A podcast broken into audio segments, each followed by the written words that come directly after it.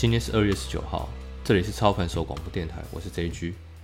专业投机原理这本书呢，它是比较生硬的一本书，是难没错。那我在讲这个部分的时候，我先跟大家讲，以我的经验，股票人生可能会分成三个主要阶段，很粗浅，再怎么粗浅都会分成这三个阶段，分别是探险期、孤独期以及最安定的所谓的高原期，你再也掉不下来的高原期。这三个期间，你该学习的知识各有不同，而我的广播电台会尽量尽量在探险期的期间提供你养分，帮助你进入到所谓的孤独期。例如，我在二零零五年刚进股市的时候，我拒绝买任何奢侈品，可是我不感到委屈，我把每一分钱都丢到股票市场里，我期待用钱帮我去作战工作。所以，在这个年轻人在刚进股市、刚工作的期间，我把它叫做冒险期。在第二个阶段，大概是金融海啸的前后，应该是二零零八年。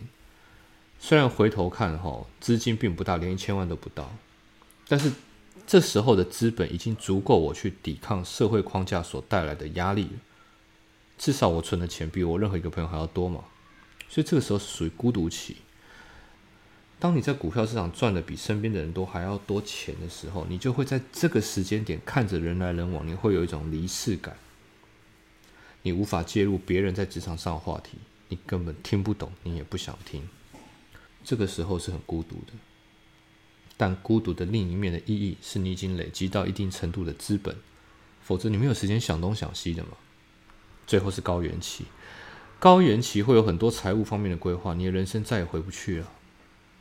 哪怕是没赚钱都好，没赚钱没关系，但你对风险一点都不感兴趣，要不要暴赚？我跟你说，当然还是要暴赚。可是这一切会是以风险为前提，没有好机会死不进场，就算有好机会，你还是会想一下要不要把钱丢进去，因为不赚可以，赔太多绝对不行。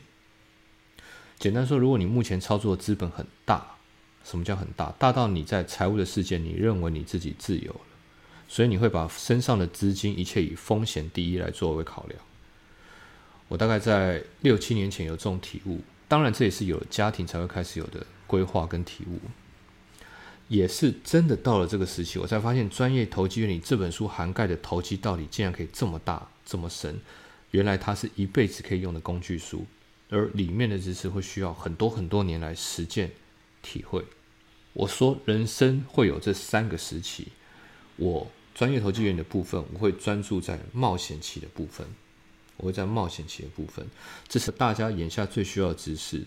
专业投机员这本书在冒险期的部分，分别在第五章、第七章、第十一章。你可以现在记一下，专业投机原理的冒险期的部分会专注在第五、第七、第十一。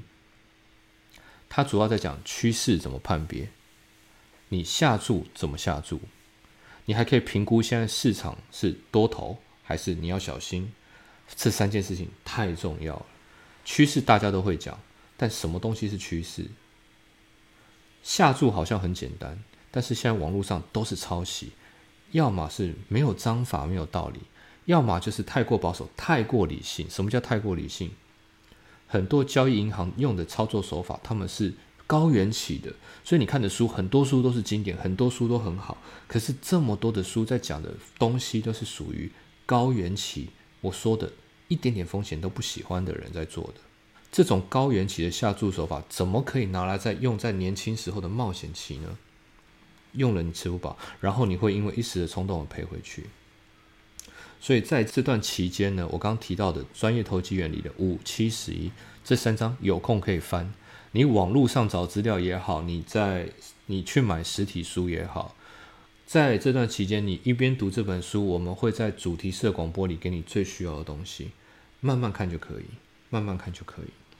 如果你现在也在冒险期，这几章的东西可以在最短的时间配合广播，让你快速的从一个乱玩随性的交易者，转变成一个自己真的愿意相信自己，自己能够在股市里赚到钱，这是一件最棒的事情。